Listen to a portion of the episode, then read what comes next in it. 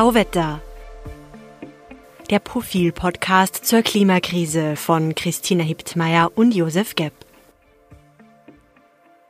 Herzlich willkommen bei Tauwetter, unserem Profil-Podcast zur Klimakrise. Das ist unsere vierte Folge. Mein Name ist Josef Gepp. Und ich bin Christina Hiptmeier. Wir befassen uns heute mit einem Instrument, wie Klimaschutzmaßnahmen politisch durchgesetzt werden können. Aber uns geht es heute nicht um die klassischen politischen Reformen, wie sie in vielen Ländern angedacht sind oder schon durchgeführt werden, sondern es gibt auch noch den Weg, äh, der über die Gerichtshöfe führt. Immer öfter werden nämlich sogenannte Klimaklagen eingebracht und sie sorgen für rege Debatten, auch in Österreich inzwischen. Und wir haben Österreichs wohl renommierteste Anwältin auf diesem Gebiet eingeladen die uns was zum Stand der Klimaklagen in Österreich und international erzählen wird. Guten Tag, ich bin Michaela Krömer. Ich bin Rechtsanwältin und beschäftige mich mit Klimarecht, Umweltrecht und Verfassungsrecht. Ja, herzlich willkommen, Frau Krömer. Ähm, dann lassen Sie uns vielleicht auch gleich in Medias Res gehen. Was ist denn eine Klimaklage? Das ist eine sehr gute Frage, denn es gibt nicht die Klimaklage. Klimaklagen sind ganz unterschiedlicher Natur. Der gemeinsame Nenner ist, dass sie versuchen, mit Recht für effektivere Klimaschutzmaßnahmen einzutreten. Man kann ganz grob vielleicht zwei Arten unterscheiden. Das eine ist, dass man Staaten belangt, also dass hier Privatpersonen gegen den Staat vorgehen. Und die mhm. andere Variante ist, dass man gegen Unternehmen vorgeht. Aber es ist ein sehr neues Rechtsgebiet, das heißt, es gibt hier viele verschiedene Facetten. Es gibt jetzt auch Verfahren, die gegen Pensionsversicherungsanstalten beispielsweise geführt werden oder gegen die Wirtschaftskammer in Deutschland. Also es ist hier im Prinzip der gemeinsame Nenner mit Recht für mehr Klimaschutz. Verstehe. Ähm, da wollen wir dann noch später noch mehr ins Detail gehen. Äh, jetzt mal zu Beginn das Monatsmagazin-Datum hat sie kürzlich des Klimas Advokatin genannt. Jetzt würde mich interessieren, wie wie erarbeitet man sich denn so einen Ruf? Oder anders gefragt, wie kam es denn eigentlich zu Ihrem Engagement für das Klima? Also wie man sich so einen Ruf erarbeitet, das äh, weiß ich selbst nicht so genau, weil ich bin eigentlich mitten in der Arbeit und sehr fokussiert auf das, was ich tue. Und das ist vielleicht dann die Konsequenz daraus, dass das immer wieder Beachtung findet. Wie kam es dazu? Ich beschäftige mich schon sehr lange mit Grund- und Menschenrechtsfragen. Das hat mich immer schon beschäftigt, seitdem ich denken kann. Und je mehr man sich mit diesen Themen beschäftigt, umso mehr kommt man natürlich an der Klimakrise nicht vorbei. Das ist letztlich die Krise, die alles in Frage stellt, denn wenn wir das nicht gebacken kriegen, dann brauche ich mich über Grund- und Menschenrechte eigentlich nicht mehr unterhalten. Denn die Klimakrise ist eben eine, die größte Krise der Grund- und Menschenrechte. Und deswegen habe ich eigentlich versucht, Akteure und Akteurinnen zu finden, die mit mir gemeinsam so ein Projekt starten wollen. Gab es da eine, eine Initialzündung, wo Sie gesagt haben, ja, das ist, das war jetzt ein Ereignis, äh, das bei mir das getriggert hat, sich für das Klima einzusetzen? Nein, das war kein Ereignis, das war eine Entwicklung. Und wie ich schon gesagt habe, je mehr man sich mit Grund- und Menschenrechtsfragen beschäftigt und wenn man ein realistischer Mensch ist, das heißt die Wissenschaft ernst nimmt, dann wächst als Anwältin oder wenn man eine aktivistische Anwältin ist, das Bedürfnis, hier auch was zu tun. Mhm, mh. Da, da gab es kein Schlüsselereignis in dem Sinn. Machen Sie nur Klimakausen oder als Anwältin oder auch noch andere Sachen? Nur, dass man sich das vorstellen kann, aus der also Praxis? Also, ich mache viele, also ich bin im öffentlichen Recht angesiedelt, hauptsächlich im, im, im Umweltrecht und wenn man Klimarecht als das bezeichnen will, da geht es halt um Fragen der erneuerbaren Energie und ähnlichem. Beschäftigt mich aber auch mit Fragen von äh, Asylrecht und dem Zugang von Asylwerbern zum Arbeitsmarkt.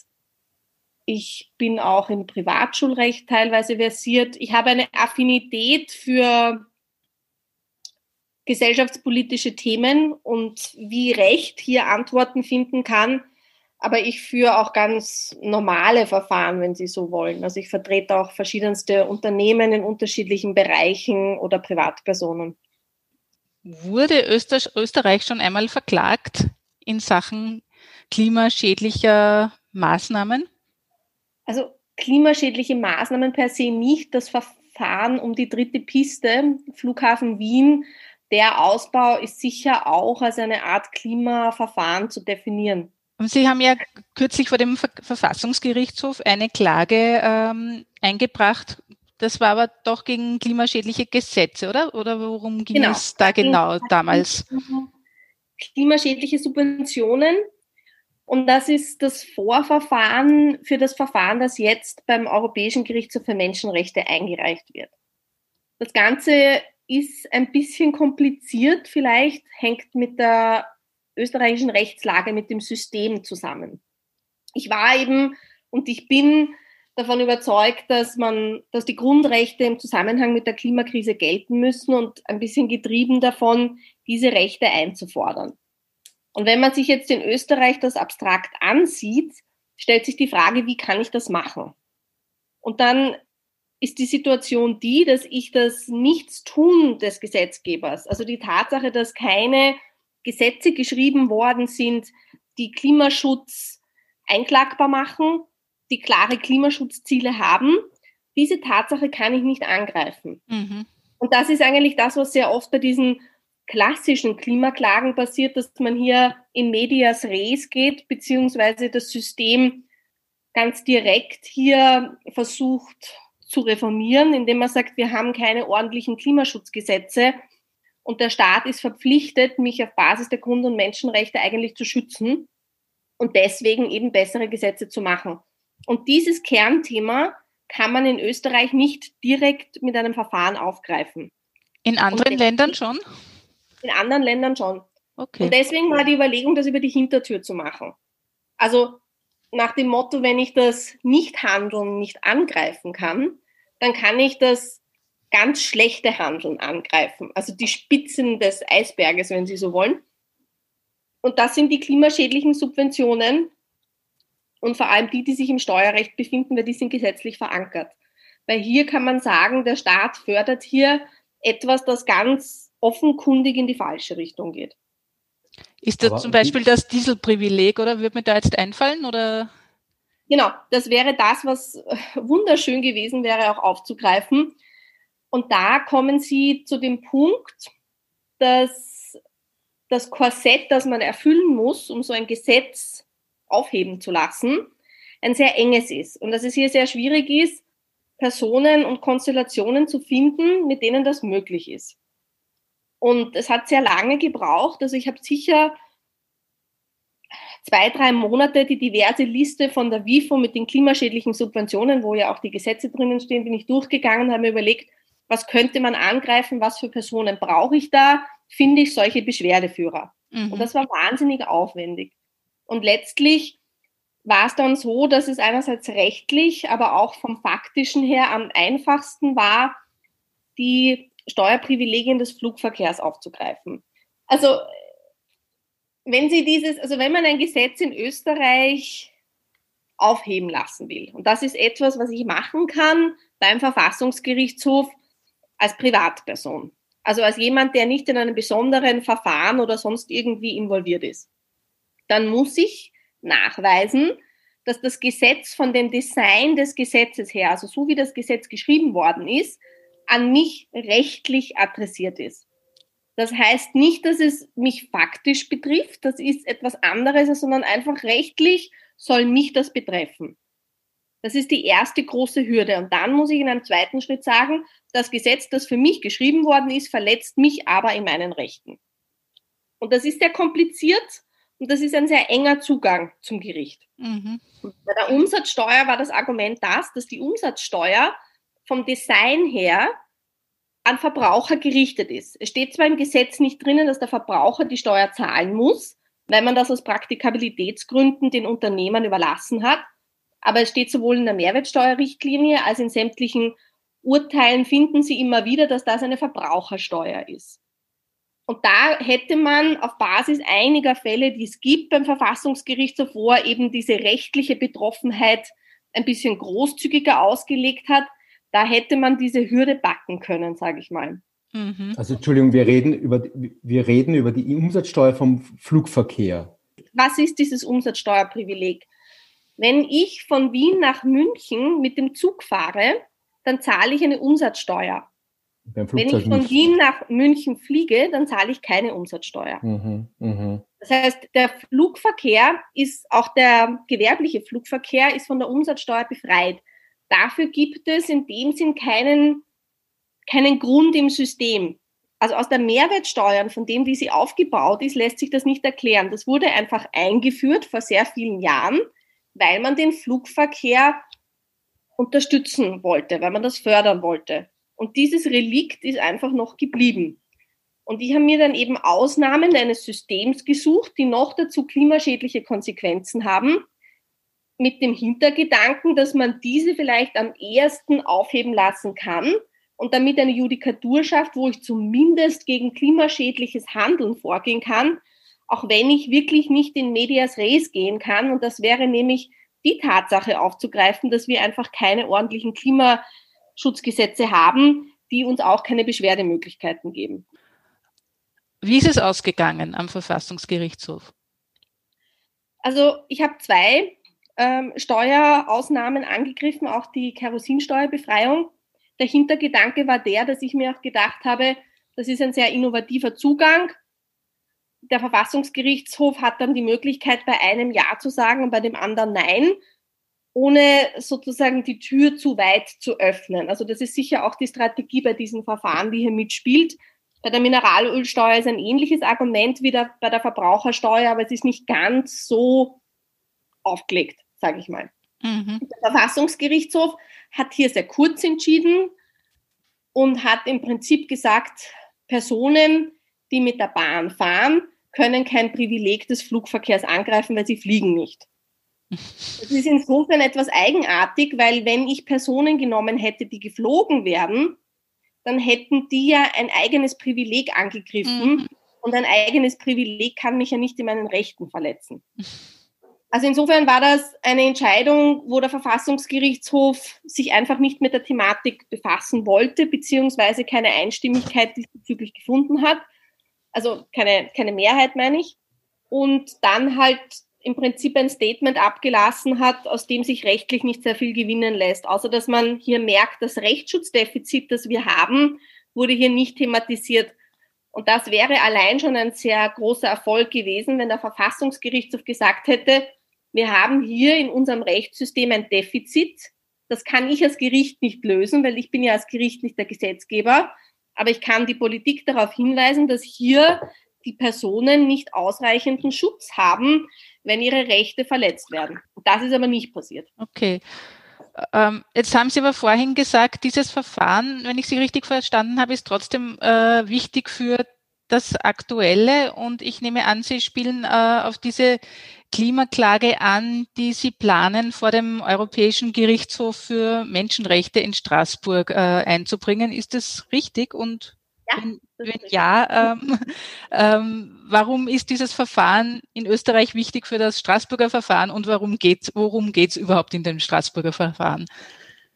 Also der Europäische Gerichtshof für Menschenrechte ist ein internationaler Gerichtshof und da ist es natürlich klar, dass die Zulässigkeitshürden, wie wir Juristinnen sagen, also die Möglichkeit hier inhaltlich gehört zu werden, sehr hoch sind. Und eine der Voraussetzungen ist, dass ich dem Gerichtshof darlegen muss, dass ich in meinem Land alles gemacht habe, das mir möglich war, um meine Rechte geltend zu machen.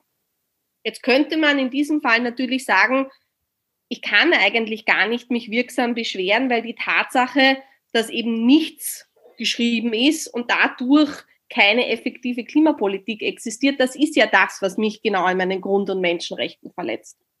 Das wäre eine in diesem Fall schon noch legitime Möglichkeit gewesen. Ich habe mich aber da konservativ, so österreichisch bin ich dann doch, ähm, dafür entschieden, auch noch hier etwas zu versuchen. Und das war eben gegen klimaschädliche Subventionen vorzugehen, die, wenn erfolgreich, eine erste Abhilfe geschaffen hätten. Mhm. Wenn auch nie eine hundertprozentig sinnvolle Beschwerde.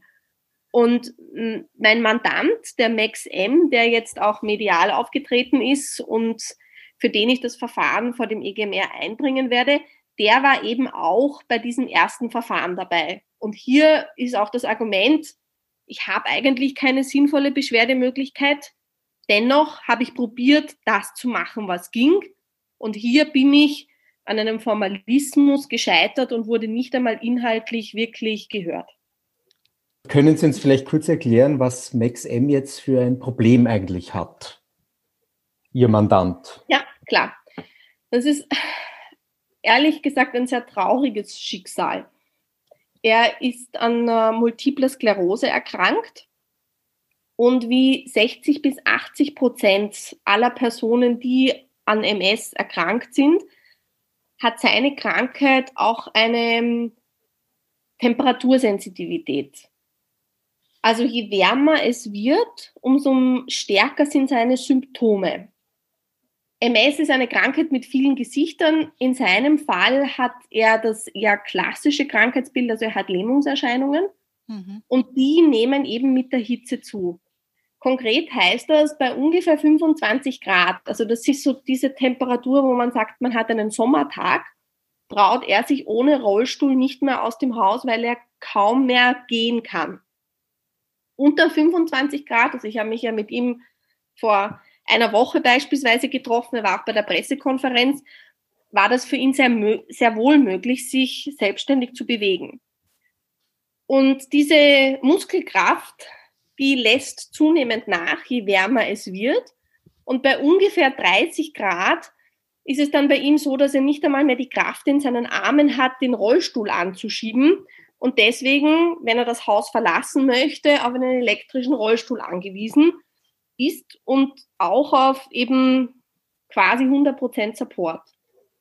Das hat zur Konsequenz, dass er viele Tage und Monate, und diese Periode wird auch immer länger, eigentlich daheim eingesperrt ist und schauen muss, dass er sein Haus so kühlt, dass er nicht auf Betreuung angewiesen ist und eben sich zumindest in einem gewissen Rahmen noch innerhalb des Hauses bewegen kann. Mhm. Und das ist ein massiver Eingriff in seine Lebensqualität, in sein allgemeines Wohlbefinden, in sein psychisches Wohlbefinden.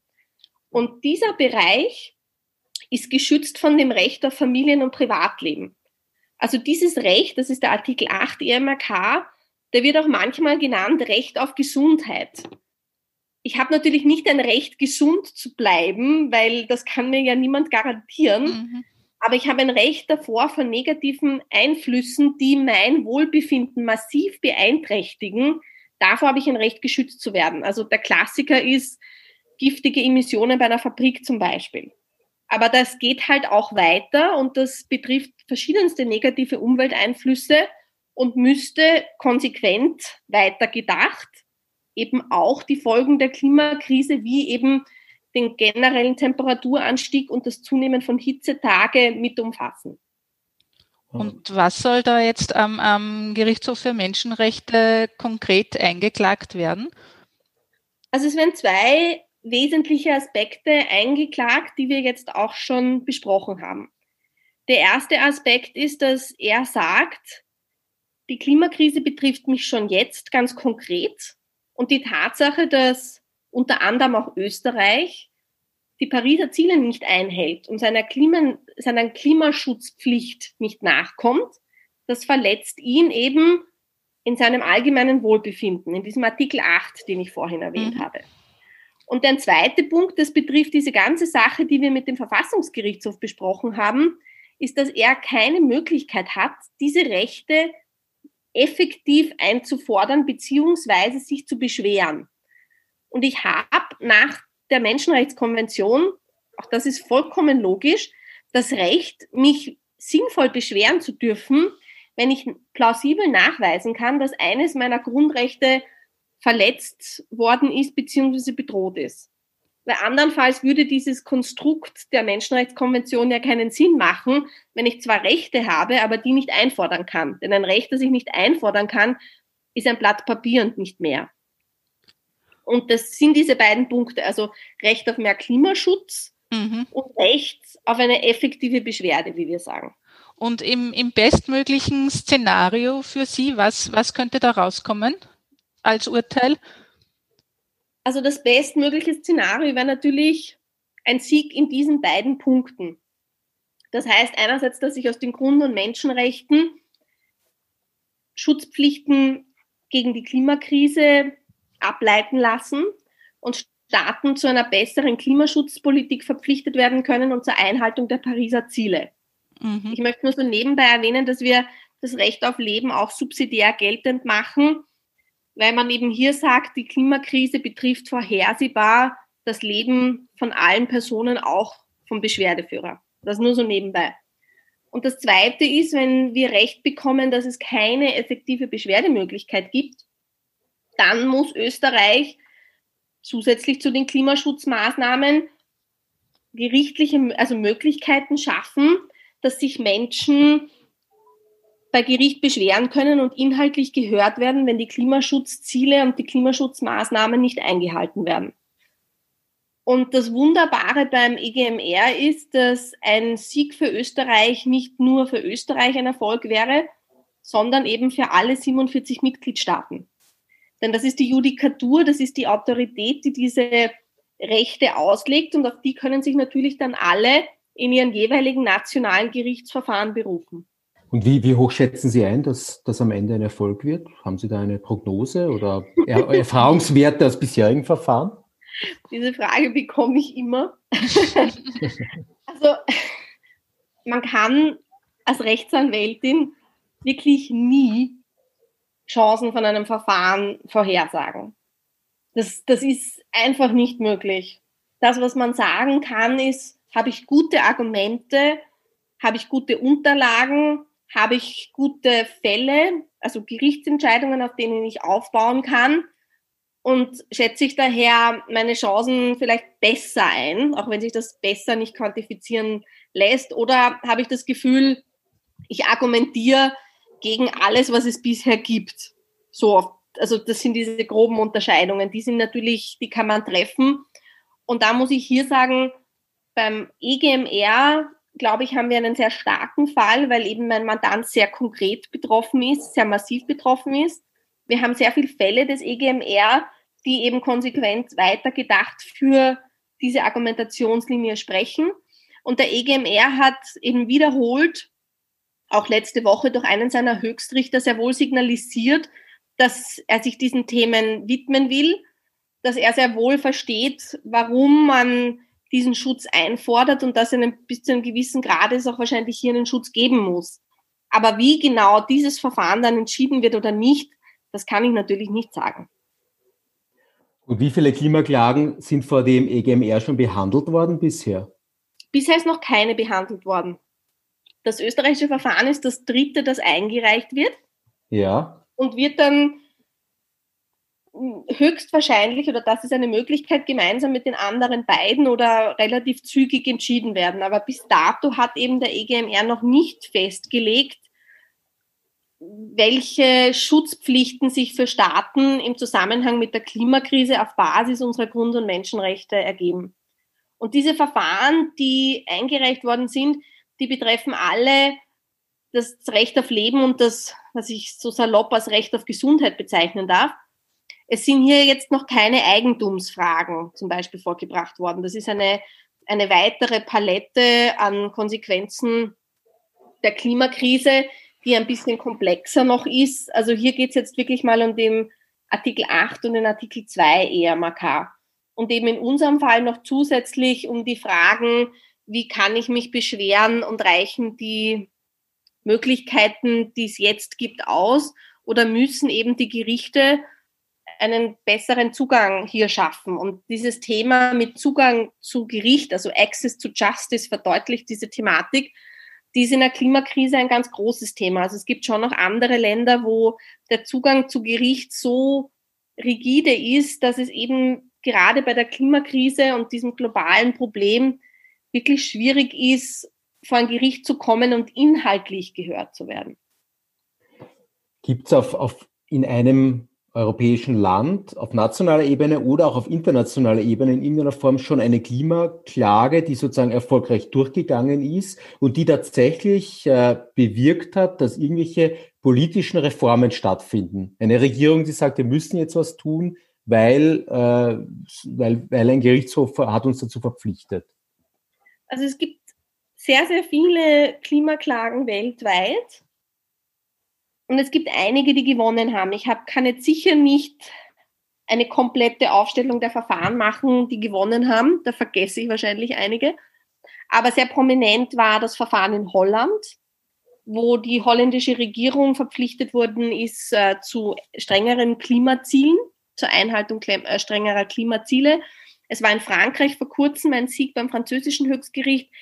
In Irland äh, wurde auch ein erfolgreiches Verfahren geführt. Da war eben das Klimaschutzgesetz aus Sicht des Gerichtes einfach offenkundig sehr, sehr schlecht gemacht. Es gibt auch in Bangladesch ähm, ein erfolgreiches Verfahren in Kolumbien, also eben auch in Ländern, die eigentlich mehr von der Klimakrise betroffen sind, als sie dazu beigetragen haben.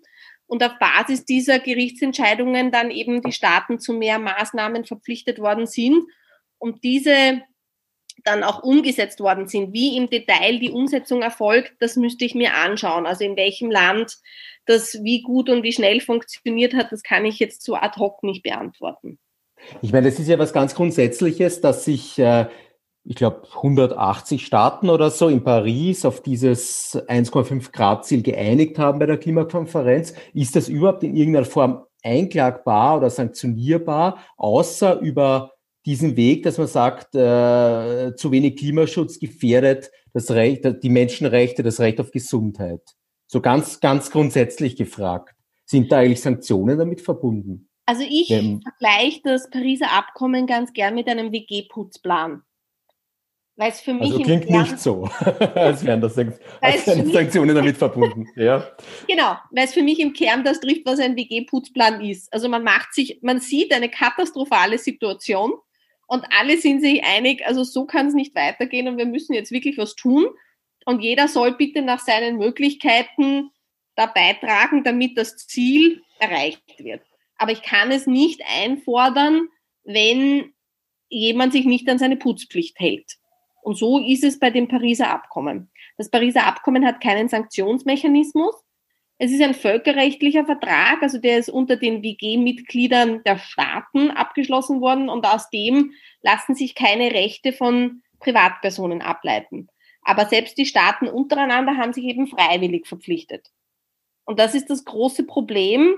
Und deswegen versucht man eben hier über die Menschenrechte indirekt die Ziele des Pariser Klimaabkommens einzufordern. Vielleicht ein Nebensatz. Im, in, der, in der Präambel des Pariser Abkommens nehmen die Staaten auf die Menschenrechte Bezug und schließen quasi diese Vereinbarung ab, weil sie sich ihrer Schutzpflichten der Menschenrechte sehr wohl bewusst sind. Also das ist eine indirekte Anerkennung der Menschenrechte im Zusammenhang mit der Klimakrise. Aber wie gesagt, es ist aus meiner Sicht wie ein WG-Putzplan. Das heißt, Sie probieren quasi diesen Teil zu ergänzen, der offenbar nicht gemacht worden ist, nämlich das irgendwie mit, äh, mit Sanktionen auszustatten, falls man sich einfach schlicht und einfach nicht dran hält. Kann man das so sagen? Ja, so also nicht nur grob? ich, sondern viele engagierte Anwältinnen und Anwälte das ist mit ein Grund, warum die Menschenrechte jetzt wieder so eine große Rolle spielen im Zusammenhang mit der Klimakrise. Jetzt werden aber ungefähr die Hälfte der, der EGMR-Urteile in Europa ignoriert. Also ich rede jetzt nicht vom Klima, sondern zum Beispiel von Asylfragen und solchen Sachen. Die Staaten tun schlicht nicht das, wozu, wozu sie der EGMR verpflichtet. Könnte das auch in Ihrem Fall passieren? Und wenn ja, was, was, was macht man dann? Also der EGMR beobachtet schon sehr genau, ob umgesetzt wird oder nicht und übt schon einen gewissen Druck aus auf die Staaten. Jetzt ist es schon, würde ich sagen, kommt ein bisschen darauf an, wie groß der Druck ist, beziehungsweise wie stark der Druck ist, betrifft natürlich bestimmte Fragen. Also bei Asylwerbern und bei Asylthemen haben wir ja oft das Problem, dass da generell keine besonders starke Lobby ist. Für Österreich muss man aber dazu sagen, dass aus vielen Gerichtsurteilen sehr wohl eine Umsetzung erfolgt ist und dass man eben diesen Druck des ähm, EGMR und damit verbunden des Europarats nicht unterschätzen darf. Und schon gar nicht bei so brandaktuellen Themen wie der Klimakrise, wo die nicht nur eine bestimmte Personengruppe betrifft, sagen wir mal so. Aber das ist sicherlich ein Problem. Es ist keine, keine Wunderwaffe. Also dieses Wundermittel gegen die Klimakrise, das gibt es einfach nicht, sondern es ist ein Bündel von Gerichtsverfahren, Aktivismus auf der Straße, verschiedensten Formen des Einbringens der Zivilgesellschaft, die letztlich die Politik dazu bewegen kann, mehr zu machen oder nicht. Aber man darf das nicht unterschätzen, wenn ein sehr angesehener Gerichtshof hier ein Urteil fällt. Und viele Urteile sind in Österreich schon umgesetzt worden, aber die Asylproblematik ist halt ein eigenes Thema. Auch mhm. hier ist es nicht so, dass der EGMR das vergisst, aber das sind halt alles dann längere Zeiträume und das funktioniert halt nicht immer so unmittelbar, leider. Aber das Zweite ist eben, dass ein erfolgreiches Verfahren vor dem EGMR für alle Mitgliedstaaten eine Auswirkung hat und natürlich mehr und mehr Klimaverfahren geführt werden auf Basis von positiver Entscheidungen. Also da kommt noch einmal ein ganz anderes Momentum in Bewegung. Was meinen Sie auf Basis positiver Entscheidungen? Der EGMR entscheidet eine Sache, die gilt ja dann für alle. Was, was für genau. Folgeverfahren können dann daraus resultieren? Also schauen Sie, das große Problem jetzt ist, dass wenn ich zum EGMR gehe, ich mich, ich keinen Fall habe vom EGMR, auf den ich mich berufen kann, wo ich sagen kann, du lieber EGMR hast zur Klimakrise bereits gesagt, dass mich mein Staat schützen muss. Also ich versuche hier gemeinsam mit anderen Kolleginnen und Kollegen jetzt einmal diese, diesen, diese Entscheidung zu bekommen. Wenn es diese Entscheidung gibt, dann tue ich mir natürlich leichter in meinem nationalen Gericht, dass die Rechtsprechung vom EGMR sehr wohl berücksichtigen muss, zu sagen, bitte, da schau her, die Autorität in Sachen Grund- und Menschenrechte hat gesagt, dass es hier eine Schutzpflicht gibt und an das musst du dich halten und auf Basis davon musst du entscheiden weiß ich nicht, ja, wenn, also es fördert halt dann eben mehr Verfahren in unterschiedlichen Ländern, auch zum Beispiel in Ländern, in denen noch keine derartigen Verfahren geführt worden sind, weil ich eben etwas habe, auf das ich mich berufen kann.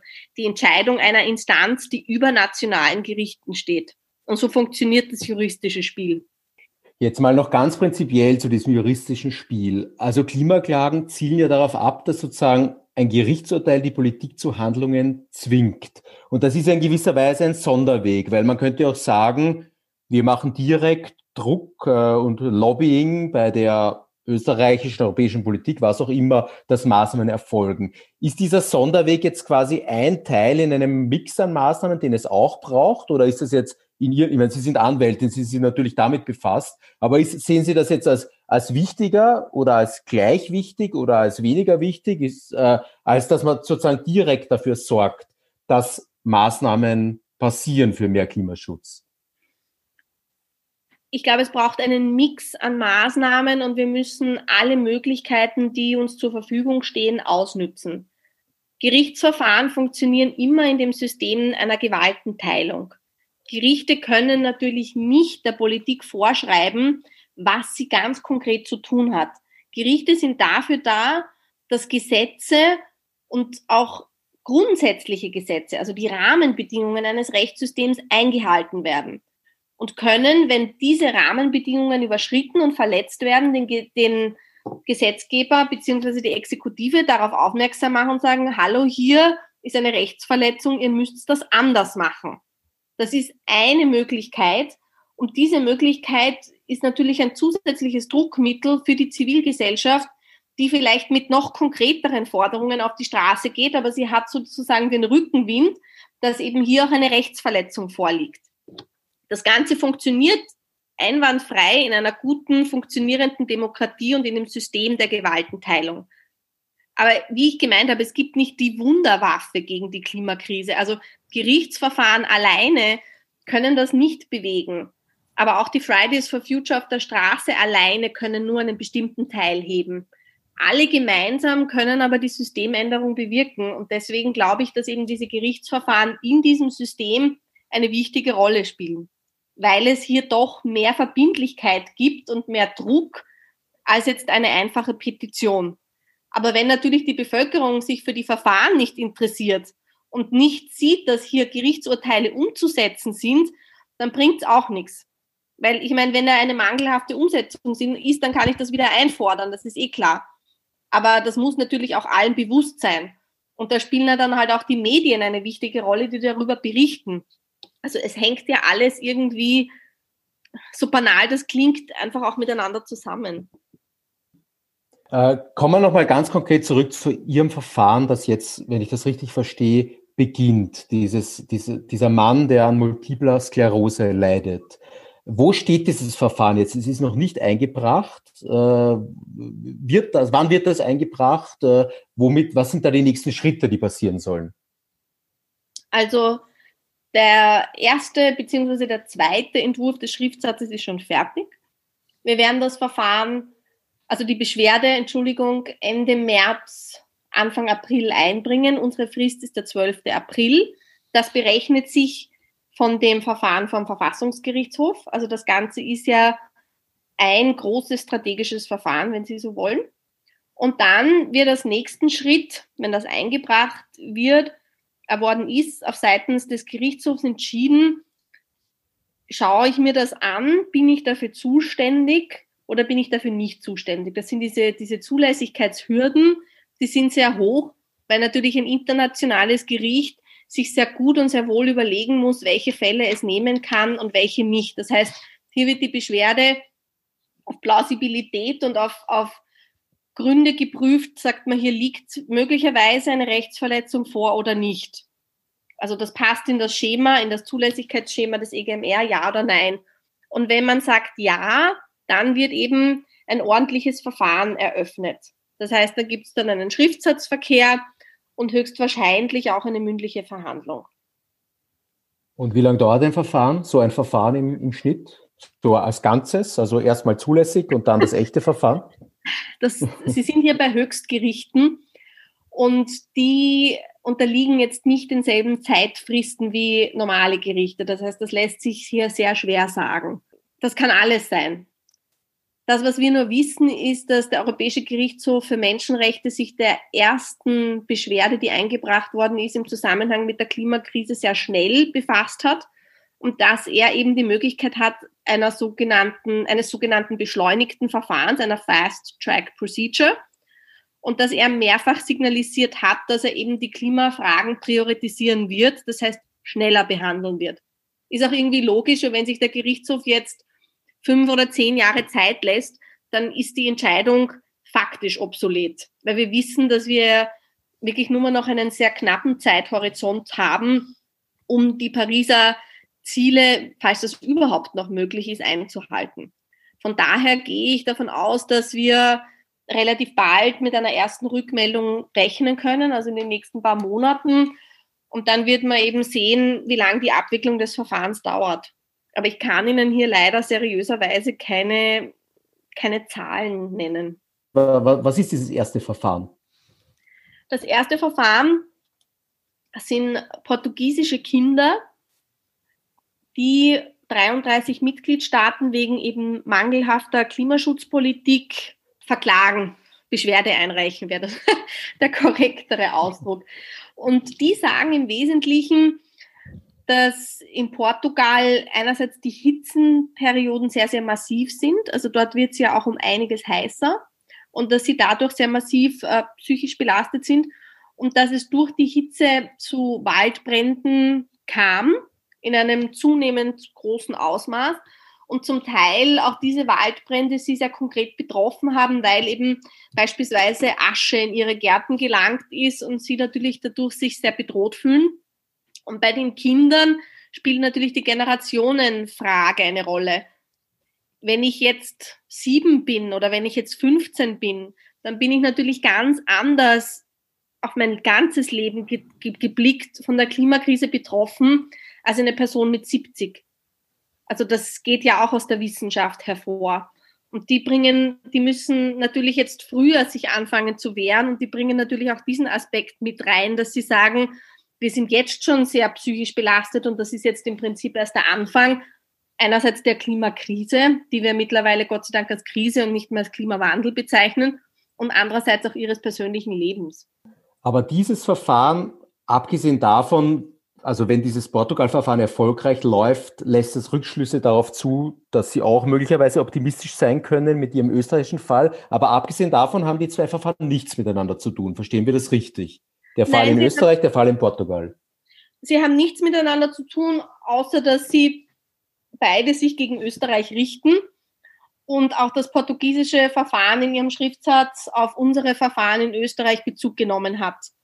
Aber sonst sind es im Prinzip zwei unterschiedliche Facetten, wie man dieselbe Frage an den Gerichtshof heranträgt. Der Unterschied ist, dass in unserem Fall mein Mandant sehr massiv betroffen ist von der Klimakrise. Also ich meine, das sperrt ihn ja faktisch zu Hause ein, beziehungsweise beeinträchtigt seine Möglichkeit, ein selbstbestimmtes Leben zu führen. Und dass wir eben noch diese zweite Aspekt haben von Rechtssystemen und die Frage, ob Rechtssysteme ausreichenden Schutz bieten, dass Menschen sich hier überhaupt beschweren können. Und das ist halt auch eine verfahrenstechnische Frage, die relevant ist. Also der Gerichtshof mischt sich ja nicht so gerne in nationale Angelegenheiten ein, aber er muss halt das System wahren und die, Grund, die Grundfeste eines Systems. Und dazu gehört auch die Möglichkeit, dass ich mich eben beschweren kann, wenn ich plausibel nachweisen kann, dass ich hier betroffen worden bin. Und diese Situation in Österreich ist schon bedenklich, denn hier gibt es eben keine Möglichkeit, sich sinnvoll zu beschweren. Ja, herzlichen Dank. Bleibt uns nur Ihnen viel Erfolg zu wünschen in, in unser aller Interesse, denke ich mal. Und herzlichen Dank, dass Sie heute bei uns zu Gast waren. Das war unser Gespräch mit Michaela Krömer. Zuletzt noch ein paar Hinweise. Folgen Sie uns auf Twitter unter Profil Tauwetter und schreiben Sie uns Feedback gern auch per E-Mail an redaktion.profil.at. Bewerten Sie uns auf iTunes, Spotify oder wo auch immer Sie Ihre Podcasts hören und abonnieren Sie uns und empfehlen Sie uns weiter. Ja, dann vielen Dank fürs Zuhören. Bis zum Freitag in zwei Wochen. Dankeschön.